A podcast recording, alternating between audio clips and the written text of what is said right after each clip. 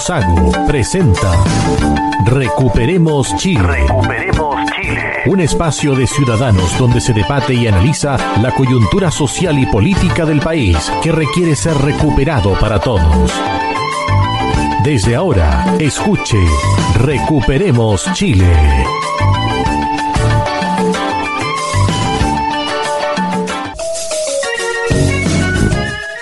Estamos ya en el aire acá en Recuperemos Chile, edición del día domingo 20 de agosto, capítulo número 84. 84 capítulos llevamos de Recuperemos Chile. Hoy casi con equipo completo. Patricio Puero, ¿qué tal? Hola, hola, ¿qué tal? ¿Cómo están todos? Un saludo a todos los, los oyentes de, de, de, Radio Sago y Recuperemos Chile. Y 20 de agosto, natalicio de don Bernardo Gin, ¿cómo no recordarlo? Adolfo Aliaga. Muy buenas tardes, con Tertulio, estimados auditores. Que tengan un muy buen domingo, como dice Patricio, el natalicio del padre de la patria. Buen domingo para todos. Marcelo Alonso. ¿Qué tal, Cristian? ¿Qué tal, auditores de Radio Sago y de Recuperemos Chile? Sí, yo creo que el comentario de Patricio eh, es una de las cosas que se nos va olvidando, la historia de nuestra patria, de nuestro país. Así que hoy día celebramos también el natalicio de Bernardo Higgins Riquelme. Roberto Correa. Un saludo a los auditores de Recuperemos Chile. Efectivamente, este 20 de, agosto era obligación cuando yo era chico poner bandera, me acuerdo, porque nos pasaron un parte en la municipalidad, en mi casa de, mis padres, porque no pusimos la bandera, se nos olvidó. Era obligación 20 de, de agosto, natalicio O'Higgins, embanderar todas las casas.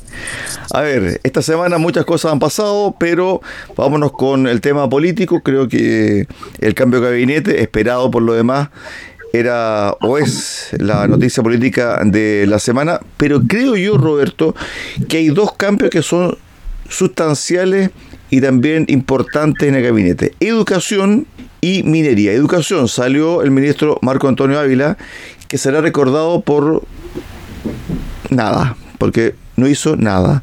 No cumplió ninguna expectativa y solo fue, a mí se me viene a la, memoria solo la, famosa ley ESI que quiso implementar y que seguramente van a seguir con eso, con la cuestión de la educación sexual para los niños.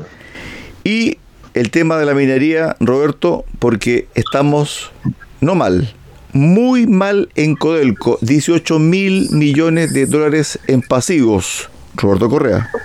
Bueno, así es, pues Codelco aportó 326 millones de dólares el primer trimestre contra 2.600 del año 2022. Está endeudado con 18 mil millones de, de dólares y, y, no tiene ni para pagar los intereses de su deuda. Y por otro lado tenemos eh, al ministro saliente que dejó en AMI tremendamente endeudado, la empresa nacional de minería, digamos, y, y, bueno, ningún proyecto funcionando del litio, ahí estamos todavía con, con el litio si va a ser eh, estatal, si va como, y, mientras tanto el precio del litio cayó un 37%. Entonces el litio viene para abajo y nosotros todavía discutiendo qué vamos a hacer con el litio, si lo explotan los privados, si vale en AMI. Es un desastre la gestión que tuvo el Ministerio de Minería anterior, digamos. Esperar que este ministro sea mejor. Fíjate que la portada del día jueves del diario financiero, Patricio Puero, decía lo siguiente: rencillas internas, atraso en litio y crisis en Enami llevan a Boric a hacer cirugía mayor en minería. Así está la minería en Chile.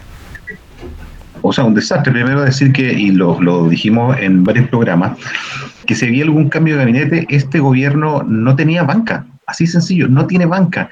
Y tuvo que recurrir improvisadamente, a mi juicio, a personajes eh, o a personas, funcionarios ad hoc al, fin, al Frente Amplio y al Partido Comunista, nuevamente, con cero experiencia, con, con, con, con, capacidades que, a mi juicio, no son las que corresponden a los distintos ministerios. Eso por un lado.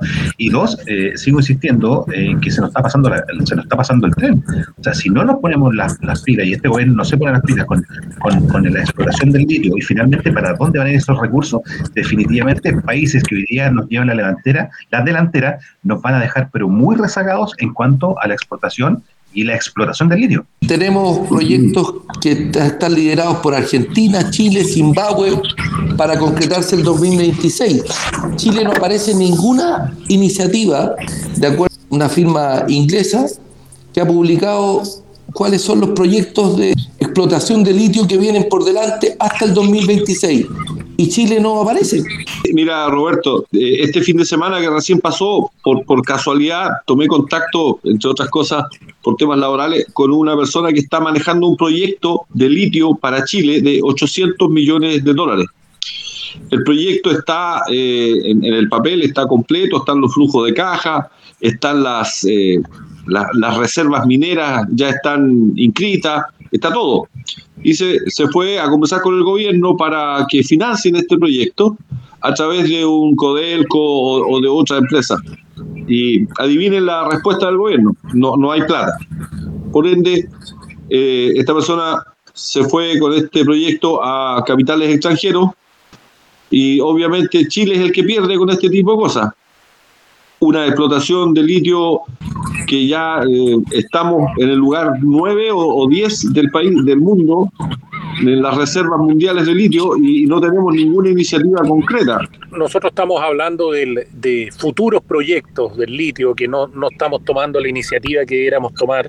Yo me quiero referir al tema de Codelco, Codelco y Enami, porque el gobierno insiste con su reforma tributaria que le, para variar con su sistema ontológico, le cambió, le puso pacto fiscal, pero en el pacto fiscal es una reforma tributaria que solo quiere aumentar los impuestos para recaudar más porque dice que los, los pensionados no pueden esperar, los viejitos no pueden esperar, pero este gobierno nunca se hace cargo del hoyo gigantesco que tienen sus empresas, porque la deuda que tú mencionaste, Roberto, de Codelco, yo te aseguro que en la, en la empresa privada, escondida o en cualquier otra empresa eh, similar a Codelco, no suceden estas cosas, y porque las detectan mucho antes, y cuando las detectan, obviamente ruedan varias cabezas. Yo te aseguro que en Codelco no se va a ir ningún gerente, que todos tienen sueldos estupendos y un montón de viáticos y bonos, y todo sigue tal cual, y nadie se hace responsable y se echan la culpa uno a otro, y el país deja de recibir los impuestos porque produce menos y también se endeuda cada vez más. Esto es algo que pasa colado, que nadie le llama la atención, pero es un ejemplo más del desastre de las cosas que administra el Estado y este gobierno que es de tinte de ultra izquierda quiere que ojalá el Estado se haga cargo de las pensiones, de la salud, de todas las cosas y tenemos ejemplos a cada rato de que no son capaces de administrar lo que ya tienen. Pato, al final esto tiene que ver con gestión, ¿ah? porque la gestión de Codelco en los últimos años ha sido pésima y claramente que aquí lo que queda esperar es que haya una cirugía mayor en Codelco, donde se comiencen a tener restricciones, comienza a salir gente, comience a ser más eficiente la producción, que ya lo es, pero ser más eficiente y además también para que tengan capital para echar a andar sus otros proyectos. Si en el fondo, cuando tú tienes esta carga de pasivo tan grande, que si no se mejora la eficiencia interna, pudiese llegar, escuche bien, a 31 mil millones de dólares los pasivos, si es que no se mejora la administración interna, esos proyectos que tienen carpeta y además también la carga de litio que le impuso este gobierno va a ser impracticable, Pato. O sea, todo es impracticable. 18 mil millones de dólares, para que, para que lo vayamos entendiendo, eh, Codelco nos endeudó a cada uno de los habitantes de este país en mil dólares. No sé si cada uno de ustedes esté dispuesto a meterse la mano al bolsillo y sacar cerca de 850 mil pesos para poder pagar la deuda, la, actual deuda de Godelco, por un lado. Dos, las indefiniciones ideológicas que tiene este gobierno respecto a la, explotación del litio es lo que no tiene entrampado. Mira, ellos han dicho mucho que eh, la explotación del litio y su atraso pasa por razones técnicas. No, no pasa por razones técnicas, pasa por razones ideológicas. O sea, el, rechazo y, que tiene este gobierno por, las inversiones privadas hacen que justamente los inversionistas privados que se dedican a la explotación del litio estén mirando con buenos ojos a los países que ya mencionó Roberto y están dando las mejores condiciones para los privados para que efectivamente puedan explotar el, litio, un, recurso que hoy día podría financiar todos los eh, beneficios y todos los problemas sociales que tiene este país eh, y, que son innumerables. Ahora, los malos resultados no solamente son de Codelco, o sea, si nos ponemos a, analizar las pérdidas que tenemos en ferrocarriles, en TVN, en, eh, en, NAP, que qué sé yo, en todas las empresas del Estado son incalculables. O sea, no solamente nos tenemos que quedar con las pérdidas de Codelco, porque las otras empresas del Estado también hacen su aporte al tremendo pasivo que hoy día tiene Chile con las empresas estatales. Fíjate que hay otro dato, Roberto, con respecto a Codelco. 15.973 empleados, la dotación propia de Codelco en 2022. En 2009 se llegó a un máximo de 19.359. La pregunta es, ¿habrá que hacer recortes a estos 15.973? ¿Y cuánto va a ser el costo social? Y además también hay que enfrentarse a los sindicatos de Codelco. Es imposible hacer un recorte de personal en Codelco. Codelco hoy día está trabajando para pagar los sueldos de sus trabajadores y para pagar los altos sueldos de sus ejecutivos, que son más altos que, que la empresa privada que se dedica a la gran minería. Me acuerdo una entrevista a un, a un, dirigente sindical por ahí por el año 2016, por que estaban llamando a paro Codelco, y el gallo decía, mire, yo no me debo a los chilenos, yo, yo a mí me eligió mi gente, mis trabajadores, y yo no me interesa mucho el precio del cobre, yo tengo que resguardar el sueldo de mis sindicalizados. La ideología que está, que está, que está incorporada, sobre todo en Codelco, porque un dirigente no puede decir eso. O sea, obviamente su sueldo depende de cómo, cómo vaya la productividad de la empresa. Si quieren bonos, tiene que ser en base a la productividad. Esto no es, no es lineal. Mira, es tan complejo el tema, Marcelo, que se busca SEO. Este mes Codelco ya debiera contar con un nuevo presidente ejecutivo que reemplace al dimitido André Sugarret, quien se va el 31 de agosto. Sugarret dijo que tenía problemas familiares, que no podía compatibilizar su familia con esta tremenda carga de trabajo que es Codelco. Pese a que el hermetismo actual es mayor al que ha habido en otros procesos, ha trascendido que el headhunter Egon Senhent, a cargo del proceso, y el comité de búsqueda del directorio que lidera Máximo Pacheco, contactaron a Iván Arriagada, presidente de Antofagasta Minerals, y a Jorge Gómez, CEO de Coyahuasi, pero ambos dijeron que no, los vicepresidentes de Operaciones Norte y Centro Sur, Nicolás Rivera y Mauricio Barraza, estarían descartados porque despiertan complicaciones al interior de la compañía. Luego dieron con Juan Andrés Morel, vicepresidente de operaciones de Landing Mining, quien se lo estaría pensando. Es decir, nadie quiere tomar el fierro caliente, Marcelo. ¿Tú te acuerdas, Cristian, cuando tuvimos la casi tragedia de los 33 mineros y que afortunadamente se hizo toda una operación a nivel nacional y, tuvimos un rescate con éxito, único en la historia, impensado en el gobierno de Piñera. Claro, con su garreta a cargo.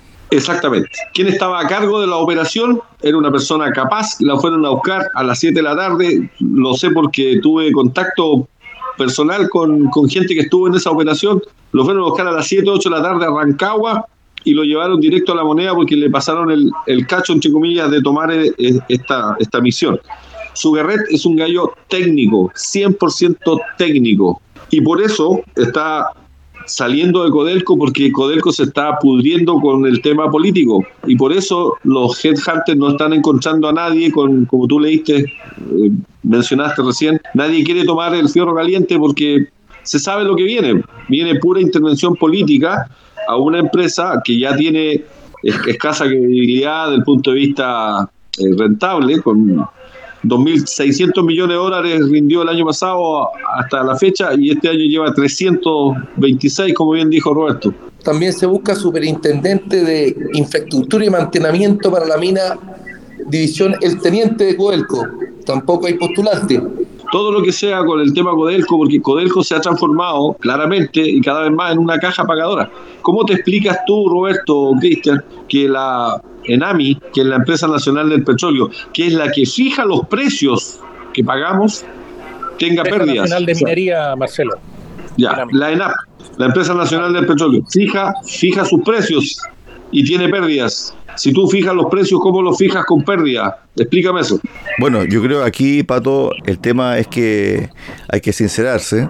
No hay, no hay recursos en Codelco para autofinanciarse, está entregando poco excedente y además también te agrego otra cosa, Chile debe seguir invirtiendo, reformular o incluso detener algunos proyectos. Codelco ha dicho que requiere 3.500 y 4.000 millones de dólares al año para terminarlos, los proyectos. Los excedentes no llegan a 2.000 millones y si los invirtiera todo no le alcanzaría, se tiene que seguir endeudando. Entonces, por último, debe definir un límite de endeudamiento y asignarlo de la manera más eficiente posible. Es decir, no tiene recursos ni siquiera para invertirlo en futuros proyectos o en proyectos nuevos, Pato.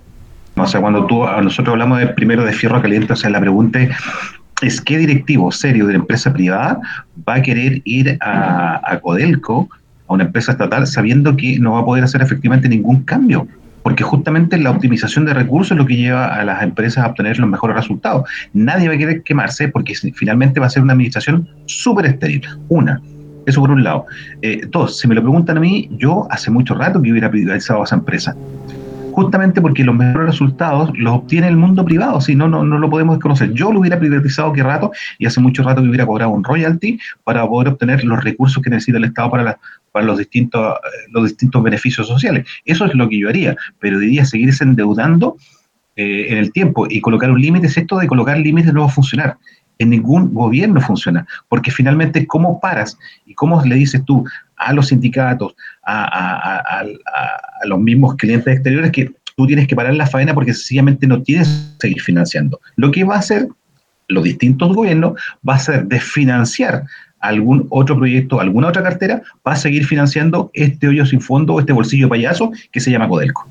Bueno, y también hay que encontrar eh, otros recursos o también otros rubros y no darle más carga a esos rubros que están entregando dinero al arca fiscal, eh, Roberto. ¿ah? Si vamos a seguir dándonos vueltas sobre el litio la cuestión, en el segundo trimestre del año 2023 es que el precio del litio cayó un 37%. Entonces, ya cuando nos decidamos invertir de aquí al 2026 no tenemos proyectos en carpeta. Entonces, vamos a llegar tarde aquí. Bueno, las indefiniciones también eh, conllevan a, muchas cosas y eso también es muy palpable en la macrozona sur. Esta semana fue una semana pero durísima eh, para la macrozona sur. Un agricultor muy joven por lo demás asesinado, iglesias quemadas, escuelas quemadas, vehículos quemados, enfrentamiento con, con carabineros con armas de fuego, también una torre de alta tensión derribada en Cuyipuy. En Cuyipuy hubo algo así como cuatro o cinco atentados en 24 horas. Y lo que dijo la ministra Toa fue lo siguiente, que lo encontré realmente muy, muy insólito. Esto quiere decir, dijo ella, que los grupos están sintiendo que están siendo desorganizados, que están siendo reducidos. ¿Me lo puede explicar Adolfo Aliaga? Eso que dice la, ministra del, Interior lo viene diciendo el gobierno cada vez que recrudecen los atentados, dice que es una respuesta en base a las acciones que está tomando el gobierno. Yo le preguntaría a los chilenos, a nuestros eh, coterráneos que viven en esa zona, si ellos sienten que esto está mejorando, cuál es su calidad de vida, que viven presos y le han quitado todos sus bienes, le queman, sus le queman sus propiedades y no pueden vivir tranquilos.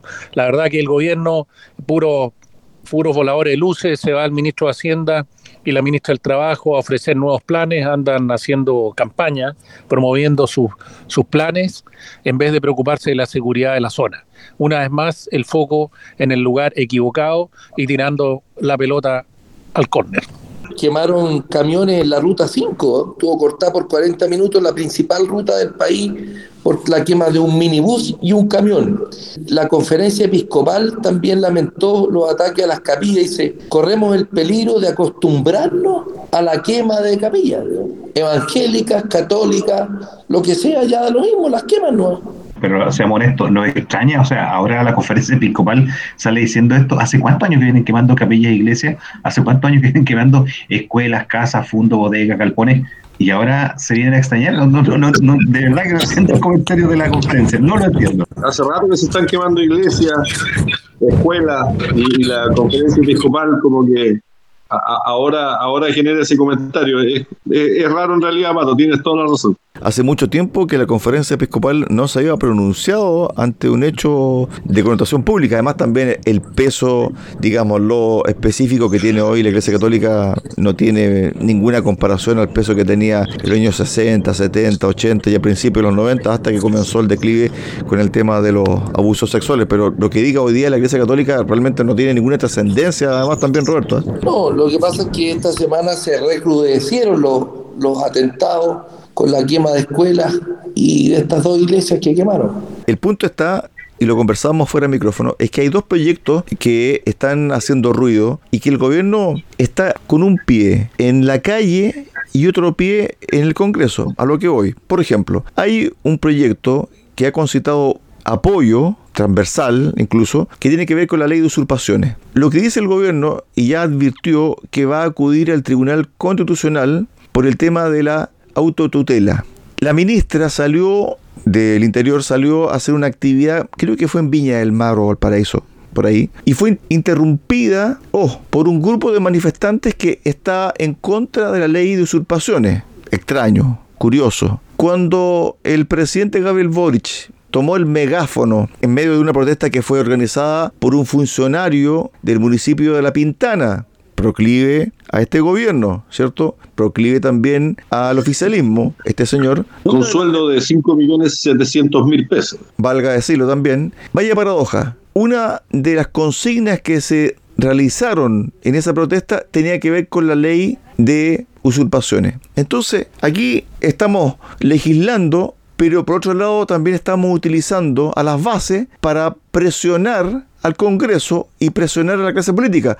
Eso no tiene ningún tipo de validez, por más que se nieguen ellos a decir, no, pero es que las capas sociales, que los movimientos sociales son autónomos. No, no, no, no, no. Aquí, aquí también hay una suerte de movimiento estratégico para presionar, entre comillas, por algunos proyectos donde el gobierno claramente no quiere que la ley salga como está porque eso los perjudica y perjudica a ciertos sectores que ellos acompañaron y también han defendido. Bueno, es así, cuando el presidente Boric bajó con el megáfono para bajar y hacerse mezclarse con los supuestos manifestantes. Bueno, el que dirigía la manifestación es un funcionario municipal de, no me acuerdo qué municipalidad de izquierda, eh, Pedro Girreferda, creo, no estoy seguro, que tiene muy gana 5 millones de pesos mensuales y él es el que organizaba esto, entonces eh, esta cosa está más preparada, no tiene nada de espontáneo y la izquierda siempre usa, usa a la gente para a la calle, es lo que usa la, su manera de estar, de estar presionando.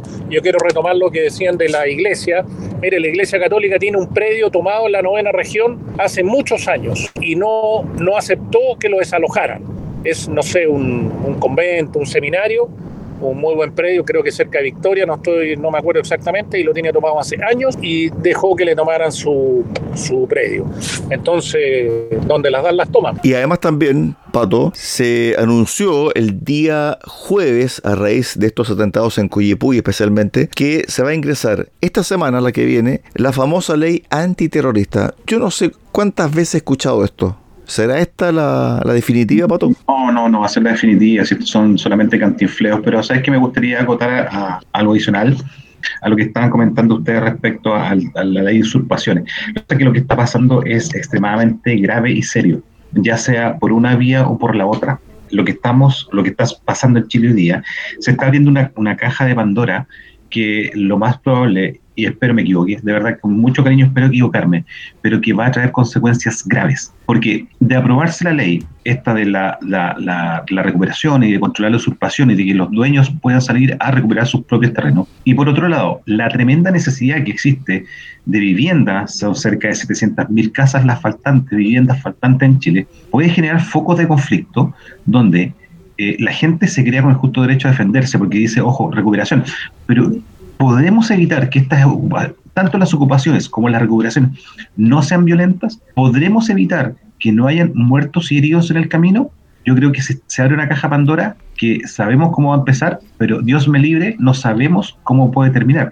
Esto que está pasando es tremendamente, tremendamente peligroso justamente por las indefiniciones de este que tiene, como decían ustedes, una patita en la, en la moneda y la otra patita en la calle. Ojalá me equivoque. Ahora, respecto a la ley de, antiterrorista, de verdad, esto es un saludo más a la bandera, no nos hagamos locos. Lo que menos quiere este gobierno es tener una ley de control del terrorismo, en las, especialmente en la zona de la Araucanía. Roberto, para el cierre del primer bloque. Decir que no nos podemos acostumbrar a este crimen organizado, y ahí lo quiero comentar en el segundo bloque. Bueno, yo creo que hay un tema que, siempre da vuelta, que es este, el que acabamos de analizar nosotros, que tiene que ver con el terrorismo, que tiene que ver con los grupos subversivos, que tiene que ver con los atentados, porque para el resto del país esto no es noticia, no, no interesa, pero para la gente que vivimos en la macrozona sur es muy preocupante, porque esto no tiene vía de solución. Uno dice que esto pasa cada rato, hay familias que han dejado sus predios, sus casas, han sido forzadas a salir.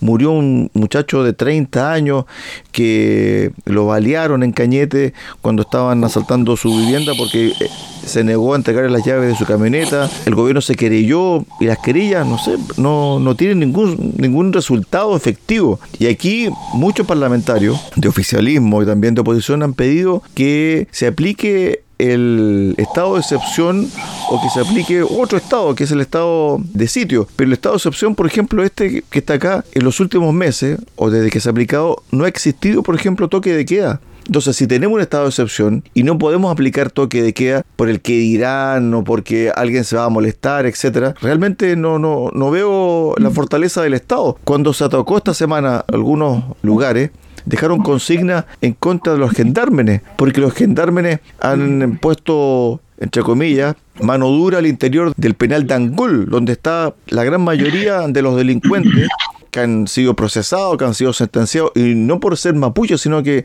por crímenes, por robo, por delitos graves, y piden concesiones. Entonces, aquí el Estado tiene que hacerse respetar. Es un Estado muy débil el chileno. No toma decisiones. Así como en Codelco no toma decisiones, en la macrozona sur no toma decisiones. ¿Por qué? Porque no tiene la valentía. No tiene la voluntad de hacerlo. No quiere quedar, como decía la canción de los prisioneros, no quiere quedar mal con nadie. Especialmente con los grupos, entre comillas, que ellos aprecian.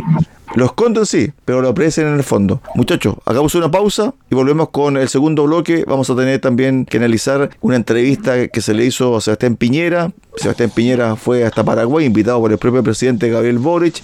Habló también la expresidenta Michelle Bachelet. Se vio entretenido también el cuadro político de aquí al 2025 con las elecciones presidenciales. Pausa y volvemos. 2025, Dios me libre. Recuperemos Chile cuenta con el apoyo de Cafetería Chocolate en Puerto Montt. Ven y disfruta nuestra repostería y variedad en café. Estamos en Avenida San Javier 2013 y en Avenida Nueva 1789 en Cardonal y Ferretería Austral Pernos en la capital regional. Presidente Ibáñez, esquina República. Más de 20 años siendo su ferretería.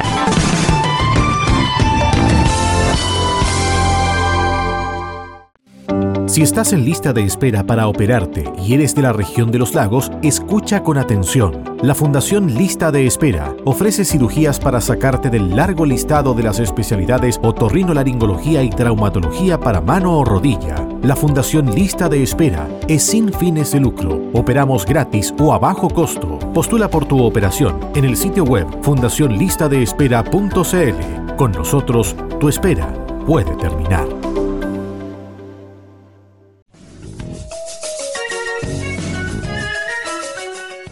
Estamos de regreso acá en Recuperemos Chile, edición del día 20 de agosto, capítulo número 84. Bueno, una entrevista, Roberto Correo, ahí te dejo aquí la palabra, hecha hace dos semanas y publicada en el diario La Tercera, donde habló el expresidente Sebastián Piñera. Dijo algunas cosas interesantes sobre el tema político, el tema de una alianza estratégica, pero también dio a entender otras cosas que están pasando en nuestro continente y él como que quiere evitarlas también. El caso convenio se ha tomado la agenda. Piñera, no nos olvidemos que vivió un golpe de Estado.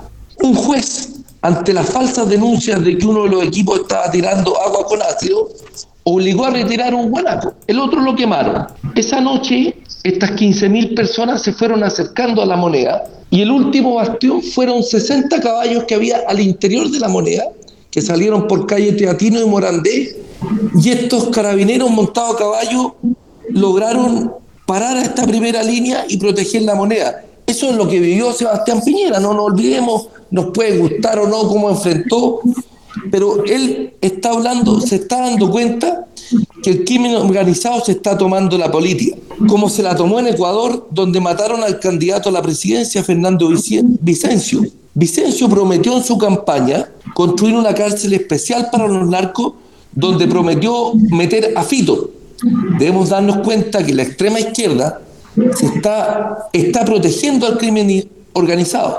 Cuando el crimen organizado captura al Estado ya no hay vuelta atrás, no hay nada que hacer. Esta captura se caracteriza por la capacidad que tienen los grupos para controlar de manera sistemática las decisiones del Estado con el fin de producir ganancias económicas y legales en el contexto de la alta impunidad. Les repito esta definición de, de crimen organizado.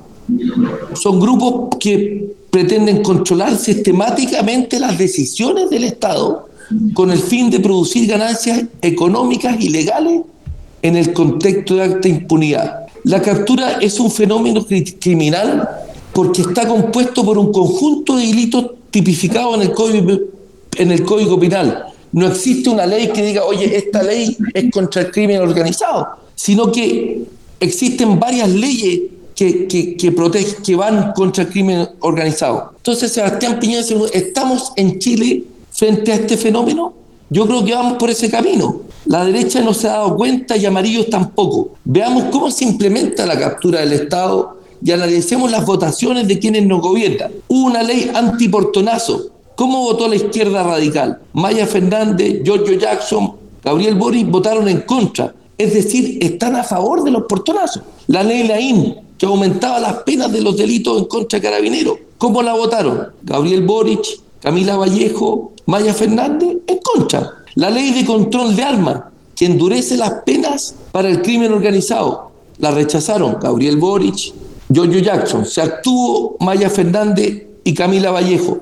La modernización de las técnicas de investigación sobre el crimen organizado. La rechazaron Gabriel Boric y se abstuvieron Giorgio Jackson, Camila Vallejo y Maya Fernández. El robo de madera, todos la rechazaron. ¿Qué, hace el robo de madera? Financia al crimen organizado. Conducen al enriquecimiento ilícito. Si miran estas votaciones, uno puede darse cuenta cómo el crimen organizado ha ido permeando a los políticos.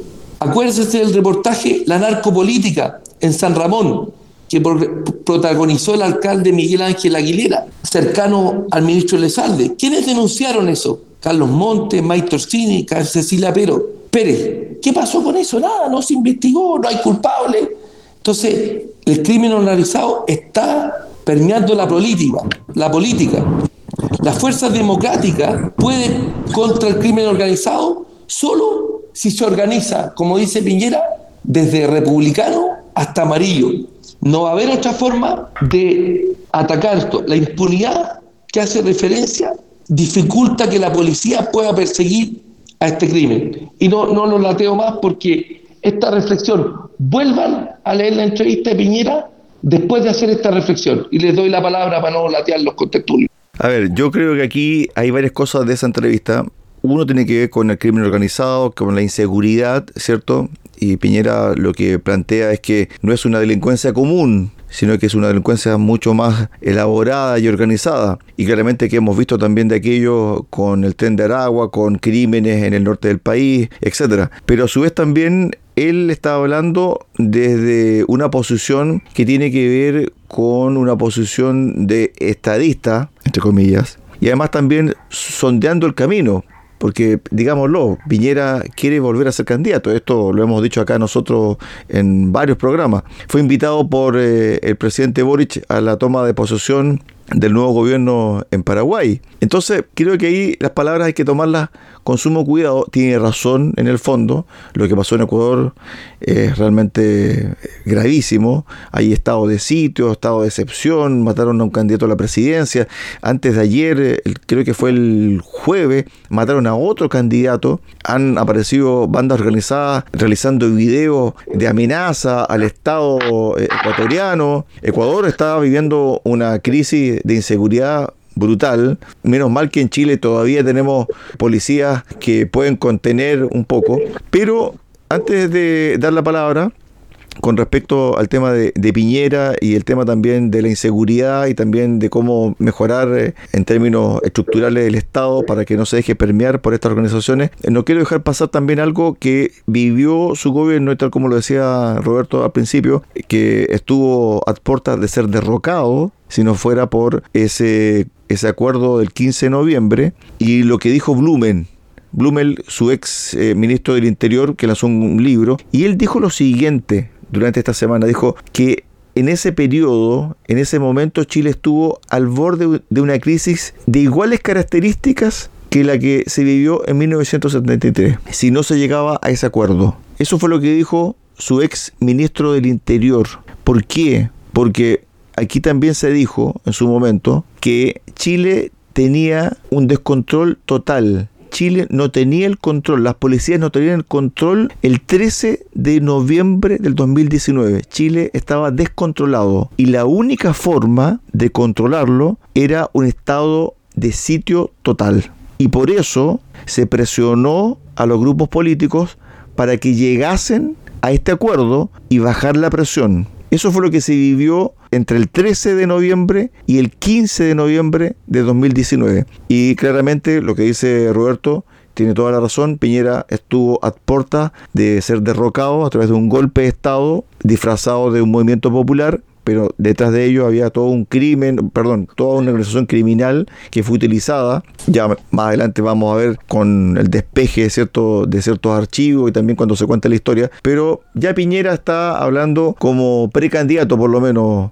Patón Puero. Sí, así es. Debo, rescatar que, en cierta forma el expresidente Piñera tiene razón.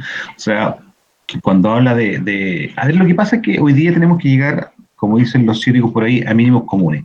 Y esos mínimos comunes eh, son transversales desde republicanos hasta amarillos, pasando por, eh, por todo el espectro político de derecha, Renovación Nacional, UDI, eh, eh la de centro medio, seguramente el Partido Radical y algunos otros partidos más, que sencillamente y simplemente son la mayoría para poder lograr estos acuerdos. Y son estos acuerdos justamente los que votarían a favor y no en contra respecto a los proyectos de ley que eh, mencionó Roberto hace unos minutos. Yo creo que hay un, hay un espacio para ponerse de acuerdo en este tipo de situaciones, especialmente en lo que eh, seguridad tiene, tiene relación, eh, para poder ordenar este país. Si no tenemos orden, si no tenemos eh, disciplina de este país, es muy complicado, súper complicado, que podamos despegar y volver a tomar el sitial que nos corresponde económicamente, que volvamos a recuperar todas las crisis que han generado en el tiempo. O sea, este país hay que ordenarlo y para ordenarlo primero tenemos que estar de acuerdo todos en estos, en estos conceptos que son básicos para que una sociedad moderna eh, pueda desarrollarse, creo yo. Mira, yo he escuchado con atención el, el gran detalle que comentó Roberto respecto a lo que pasó con Piñera. Piñera ha sido presidente dos veces, la segunda vez nos, nos dejó en la bandeja para, para una izquierda que se ha preocupado de destruir el país. Yo no soy pitonizo, pero por Piñera no voy a votar. Y creo que Piñera no sale nunca más. No se le va a olvidar a Chile lo que hizo Piñera. Fue cobarde, independiente que le hayan hecho todo lo que, haya, lo que le hayan hecho. Le faltaron pantalones, para implementar el estado de sitio, para sacar los militares a la calle, para dar el respaldo político a nuestras Fuerzas Armadas y Carabineros que hubiesen podido ordenar. Con un costo seguramente de vida, sí, seguramente, pero el país sería otro. Y no esta actitud mojigata que tuvo de ofrecer acuerdos por todos lados. Y dentro de lo mismo, los que pagaron el pato, por decirlo así, fue Carabinero de Chile, de la Legión Verde, que con pocos medios estuvo enfrentando con largas jornadas, sin descanso, a la turba y a los extremistas y a la primera línea que los atacaban insistentemente y al final ellos son los que están enjuiciados y los atacaron de que había un centro de tortura en la Plaza Baquedano, etcétera, y hoy día los acusan de, de haber hecho situaciones que no corresponden con los derechos humanos. Y gracias a ellos no cayó el gobierno y no, y no cayó el país. Pero lo que pasó en Ecuador nos tiene que servir para darnos cuenta contra quién estamos luchando. No estamos luchando Evópoli contra republicanos, porque republicano pila esto y Evópoli. Estamos luchando contra el crimen organizado. No, no, no, no perdamos el foco de lo importante por peleas menores, porque... Estoy, estoy de acuerdo contigo, Roberto, pero ¿qué político es capaz de enfrentar el crimen organizado? Tiene que ser un político con pantalones capaz de hacer lo políticamente incorrecto.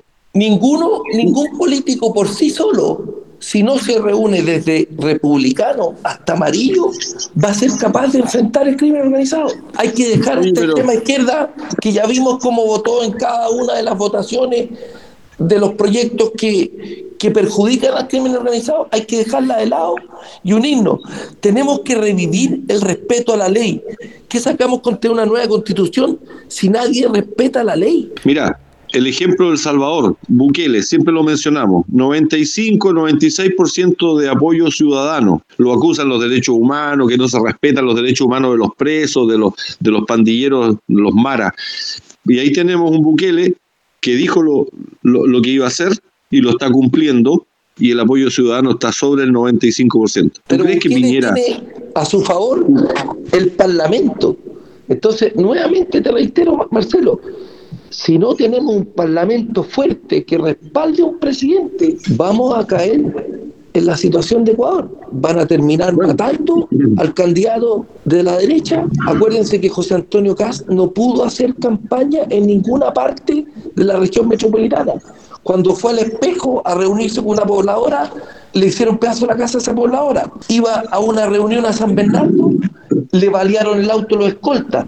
Tenía una, una, una presentación en los espejos, en, perdón, en, Pedro Aguirre Cerda, encontraron un tipo con una mochila y una pistola frente al escenario. Entonces, cuando ya tuvimos la experiencia de un candidato que no pudo hacer campaña en la región metropolitana, aprendamos de la experiencia. Hay que tener una, una, un amplio espectro político dispuesto a apoyar este supuesto Bukele. Si no podemos, Adolfo, combatir eh, a los grupos subversivos o no tenemos la decisión de ir por ello, malamente vamos a ir también contra los grupos organizados criminalmente, Adolfo. Bueno, este gobierno ideológicamente no cree en el uso de la fuerza por ningún motivo, excepto cuando la utilizan ellos. Entonces por eso siempre son débiles en, sus, en sus mensajes y al final de cuentas no hacen lo que tienen que hacer y tenemos el ejemplo claro en la zona, en la macro zona sur, donde siguen quemando, atacando, los terroristas destruyendo, empobreciendo el país, asolando a chilenos y el gobierno lo que hace es presentar querellas, tiene ese estado de excepción que en el fondo los militares están parados como palichoques en determinados puntos y los terroristas siguen, siguen haciendo de las suyas y la ley sobre usurpaciones, que Patricio hacía el comentario de que efectivamente puede ser un, puede ser un tema esto complicado si la gente empieza a defender sus propiedades. Pero ¿por qué tiene que pasar eso? Porque el Estado no está haciendo una de las obligaciones del Estado en la seguridad. Y el Estado no está, no está asegurando que las personas, que los chilenos puedan desempeñar sus funciones libremente, porque hay grupos que se han tomado determinados sectores. Entonces, lo que los que promueven esta ley lo que están haciendo es decir, mire, el Estado no va a hacer lo que tiene que hacer, bueno, entonces que lo hagan cada uno individualmente para que defienda sus bienes. Nadie quiere que le quiten lo que legítimamente es fruto se nos perdió Adolfo Aliaga. Sí, el, trauco. El trauco, agarró a Adolfo por allá.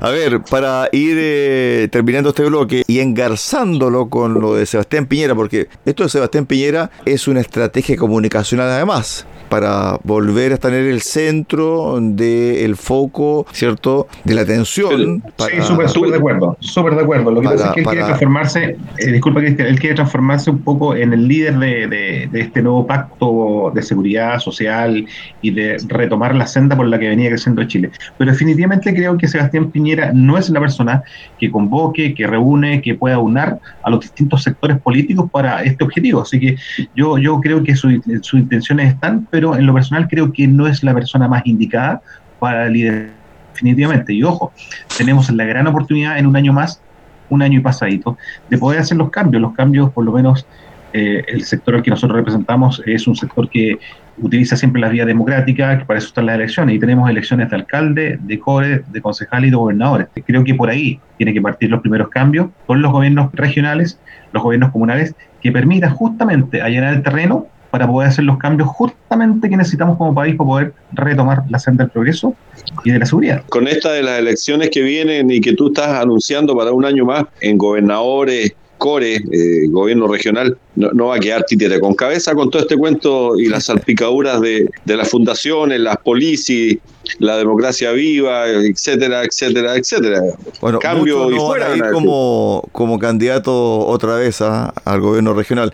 Para cerrar el tema y meterle un poquito más de condimento a esto, ¿qué es lo que dijo la expresidenta Michelle Bachelet el día jueves también en una entrevista en el diario La Tercera? Le preguntaron sobre una posible candidatura. ¿Qué es lo que respondió? Roberto Correa, comillas, espero no estar ante ese dilema. Es decir, no lo descartó. Vamos a tener una segunda vuelta entre Piñera y Bachelet. No, no, no creo que sea tanto. No, una tercera. Una tercera. ya sería, sería mucho. Pero eso quiere decir que Chile no aprende nada de nada. Oye, yo vuelvo a insistir, lo que tenemos que hacer es aislar a los grupos de esta extrema izquierda frente amplio Partido Comunista que están apoyando al crimen organizado, para que volvamos a revivir el respeto a la ley. Se quemaron el año 2019 y el, hasta marzo del 2020, que la pandemia salvó la democracia y esos 60 carabineros a caballo que impidieron que se quemara la moneda, ¿no es cierto?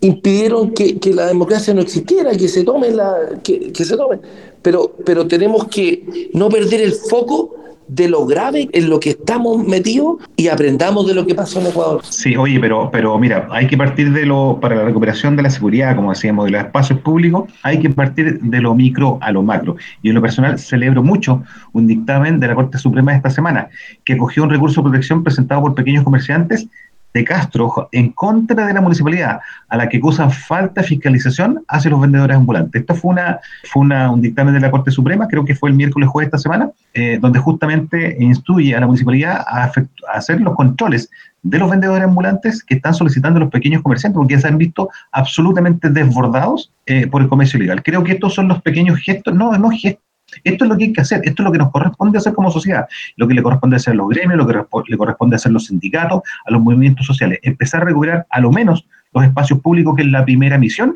que, que como ya podemos ver, eh, tuvo su eco en la Corte Suprema y que dictaminó eh, esta, este fallo esta semana. Marcelo, para ir cerrando este bloque y este capítulo, vamos nuestro, programa Recuperemos Chile se nos hace cuesta arriba cuando vemos todas estas cosas que pasan a lo largo de, nuestra tierra. El tema de las fundaciones sigue dando jugo, los movimientos políticos del presidente con el cambio de gabinete no dan pie con bola, creo yo que no, no ganamos, creo, creo que perdimos de nuevo como país. Y bueno, a seguirle poniendo el hombro y esperar que las, cosas vayan cambiando y con el compromiso de cada uno de nosotros para hacer de este país lo que es, un, lindo país y poderlo recuperar. Adolfo Aliaga, desde Chiloé, se perdió la inmensidad de la selva chilota. Se lo comió el trauco. Se lo comió el trauco. El trauco lo está, lo está convenciendo. Adolfo, ahora sí. Cada uno desde su lugar, de su ámbito, puede recuperar nuestros valores, hacer grande este país con su esfuerzo, con su trabajo. Vamos que ya se vienen las fiestas patrias. Se nos perdió finalmente Adolfo Liaga. Roberto Correa, vamos para el cierre. Mira, la última reflexión, cuando el, el, presidente tomó el megáfono, dijo que iba a ser 260 mil viviendas y más. El año del terremoto, el año 2010, con leyes especiales de, de asignación de presupuestos, se lograron hacer 80 mil casas el 2010 y 277 mil 2011. En el primer año de Boric hizo 39 mil 15 cajas, casas y a junio lleva 27.207. Para cumplir la meta de las 260.000 viviendas que prometió megáfono en mano frente a la moneda, tiene que hacer 90.000 viviendas del 2024 y 90.000 viviendas del 2025. Presidente, no tiene las leyes especiales, no tiene la plata, no engaña a la gente. Un mensaje de este humilde programa Recuperemos Chile. Pato Ampuero. Bueno, insisto, celebrar un poco la decisión de la, de la, la Corte Suprema, voy a repetirlo, porque esto abre pie o da, da pie a que todo el comercio general de, Arica a Punta Arenas eh, recurra a los eh, al, mismo argumento que está esgrimiendo la Corte Suprema para empezar a recuperar los territorios y efectivamente poder darle el respaldo a esos pequeños comerciantes que, ojo, le están sacando en buen chileno cresta y media, no solamente con las reformas o los proyectos del, legislativo, eh, del Ejecutivo, perdón, y que se están votando, sino también algunos, algunos apremios que están sufriendo, especialmente aquellos pequeños comerciantes que están deudados y que se endeudaron para época de pandemia por parte de la Tesorería General de la República. las demandas están viniendo, los embargos, los embargos de las cuentas corrientes, eh, y se, vienen un, se, nos, se les vino a los pequeños comerciantes una serie de premios que los, lo, está lo está obligando a extremar recursos para justamente no perder lo poco que les quedó pues del, del proceso social que vivimos y, de, y post pandemia. Así que, eh, y, y, obviamente, después de todos estos de estos proyectos que está impulsando el Ejecutivo. Así que creo que se vienen noticias para las próximas dos semanas respecto a este tema. Patricio, tú estás participando en Puerto Montt en, la Cámara de Comercio. ¿Cómo está, ¿Cómo está la Cámara de Comercio? ¿Vienen elecciones? ¿Quién es el candidato? Sin herir tu susceptibilidad, tu modestia. ¿Cómo viene eso? Eh, la verdad es que no sé, todavía hay un par de nombres que se están levantando como posibles, como posibles presidentes de la Cámara de Comercio, una Cámara de Comercio que por lo demás tiene 112 años de existencia y es la segunda Cámara Regional más grande después de la de Santiago. Amigos auditores eh, de Radio Sago, de Recuperemos eh, Chile, muchas gracias por su tremenda sintonía en el día de hoy y nos reencontramos el próximo domingo acá en Recuperemos Chile. Gracias Marcelo, Pato, Roberto y también Adolfo. Un abrazo a todos. Ya, chao, chao, que estén bien. Chao,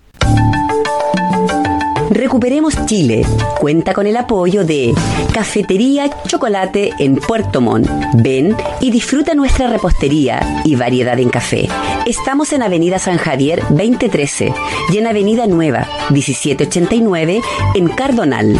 Y Ferretería Austral Pernos en la capital regional. Presidente Ibáñez, esquina República. Más de 20 años siendo su ferretería.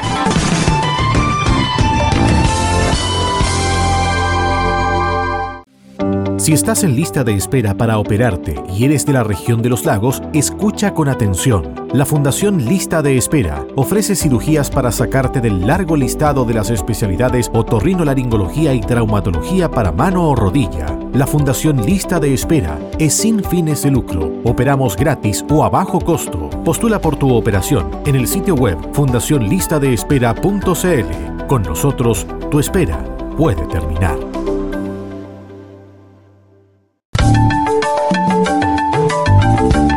Radio Sago presentó Recuperemos Chile. Recuperemos Chile. Una hora de debate y análisis sobre el presente y futuro del país que los ciudadanos quieren recuperar. Recuperemos Chile. Vuelve el próximo domingo acá en Radio Sago.